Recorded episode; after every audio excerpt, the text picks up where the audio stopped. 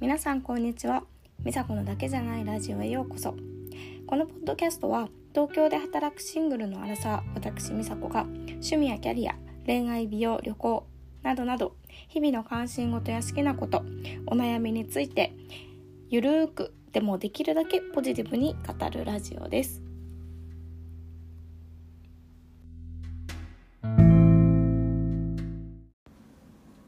皆さんこんにちは。今日もこのポッドキャスト聞いてくれてありがとうございます。え今回エピソード8回目になりました。テーマは How I Eat ヴィーガン的食生活のすすめ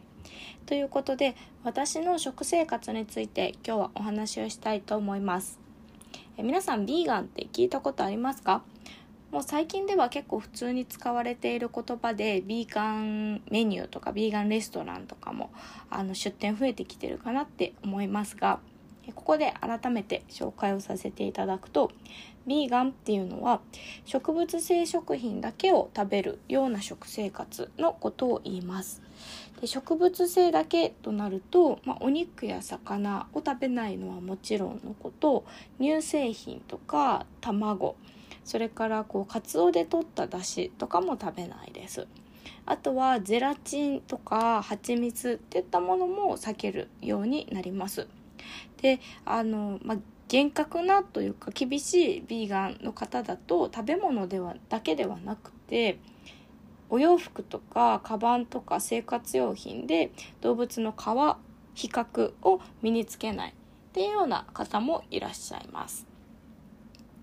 で似た概念としてベジタリアンっていう言葉の方がもっと昔から使われてる言葉かなと思うんですけれども、まあ、ベジタリアンは種類がたくさんあります。で肉と魚は食べないんだけれども乳製品とか卵は取るっていう方もいらっしゃいます例えばインド人インドの方っていうのは90%がベジタリアンって言われているんですけれどもインドの方はほとんどがお肉お魚は食べないんだけど牛乳チーズバターなんかはカレーに入ってたりとかナンに入ってたりむしろ積極的に取るっていう方が多いです。で他にもペスカタリアンっていうような食生活をされてる方もいらっしゃってえこの方たちはお魚は食べますなので、えっとまあ、陸の動物を食べないっていうような食生活をしている方をペスカタリアンって言います。で今回タイトルにもあるように私は食生活ビーガン的っていう風に書いてます。っていうのはあのすごく厳しいビーガン、まあ、本来のビーガンっていう方と比べると、まあ、もうちょっと緩くやってるのが現状です。少し前はあの厳しくしてた時もあったんですけれども今はちょっとビーガン的というふうに書かせてもらいました。まあ、具体的には自炊をすることが普段は多いんですけどもそういう時一人でのご飯っていうのは、まあ、100%ビーガンな生活をしています。でまあ、できるだけ最近はあのグルテンも控えるようにしているんですけれども、まあ、これは健康上の理由というかいろいろ実験してみてあんまりグルテン食べない方が体調がいいなっていうのでできるだけ控えてるんですがあのすっごく好きなんですよグルテンが。あのパンとパスタうどんなんかがもう大好きなのでそれを米粉パスタに置き換えたりとかお蕎麦にしたりとかっていうのもするんですけどあの楽しむ時は思いっきり楽しむっていう風にしています。で自炊はそんな感じなんですが、まあ、あのお友達との、まあ、外食だったりっていう時はあの、まあ、こういう食生活をしているっていうのを言ってる友達とはビーガンレストランに行ったりもします。で、こう女の子同士だとビーガン興味あってって言ってくれることが結構あるので、あの、お野菜料理が有名なところだったり、ビーガンレストランっていうところに行ったりもしますが、もっと大人数になったりする時もありますよね。そういう時は、あの、できるだけこうシェアすることが多いと思うので、自分ではにお肉のメニューは食べないようにしてるんですけれども、まあ、あんまり気にせずに食べるようにしているっていう感じの食生活をしています。でなぜ私が、まあ、ビーガンっていう食生活を今選んでいるかっていうところなんですけれどもいくつか、まあ、理由があるんですけれども一番最初にこうビーガン生活とか、まあ、ベジタリアン生活やってみたいなって思ったのが結構昔小学生とかの時なんですね。小学生の時にいつか大人になったら私ベジタリアンになりたいなっていうふうに思ったことを覚えていてでこれは確か社会か家庭科かなんか忘れちゃったんですけれども、まあ、授業で私たちって動物の命をあのいただいて生きているから、まあ、それに感謝の気持ちを忘れずにいただきましょう。まあみたいな授業教科書に書いてあったのかな確か。そそれでその時にまあ感謝するのは大事だけど食べないで済むなら食べない方が良くないって思ったんですね。でなんだろうな映画なのかなわからないけどそのベジタリアンってをという食生活があるっていうのを、まあ、知っていてそれでまあそういう生活ができるのであればそうした方がいいよねって思ったことを覚えています。なんですけどまあその時はもちろん親に家事をしてもらっていたので、まあ、自分が家事をするようになったら大人になったらなろうって思ってました。で子供の時から私結構自然が好きだったりとかこうナチュラルな生き方とかこうちょっとナチュラルビューティーって言われるような女優さんが好きだったりっていう子供だったので、まあ、そういう価値観が子供の時からありました。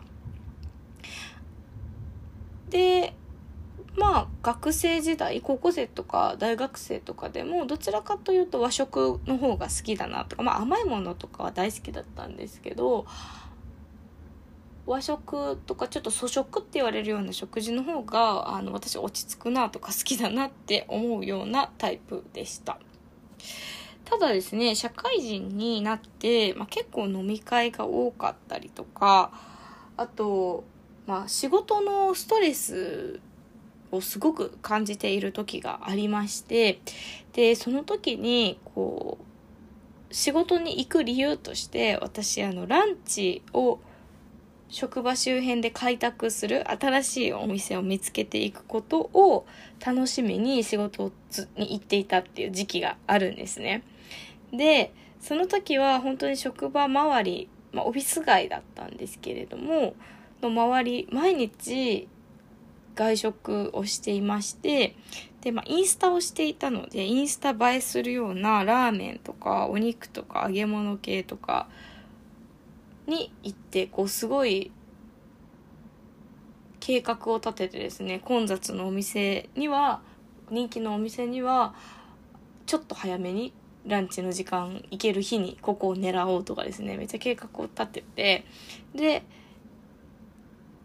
開拓をしていました。すごくこうお肉とか揚げ物が多い生活をしていたんですね。でそしたらそれをまあ1年とか続けたぐらいでもう慢性的に胃もたれをするしですっごく肌が荒れるようになったんです。ニキビができたりとかするようになったんですね。でちょっと食生活見直さなきゃって思いました。で同時にやっぱりヨガの影響もありましてヨガのティーチャートレーニングで食事について学ぶ機会があったんですけどその時にこうヨガが進める食事食材っていうのとあのヨガ的には避けた方がいいと思われる言われる食材っていうのを学びました。でヨガでまああの絶対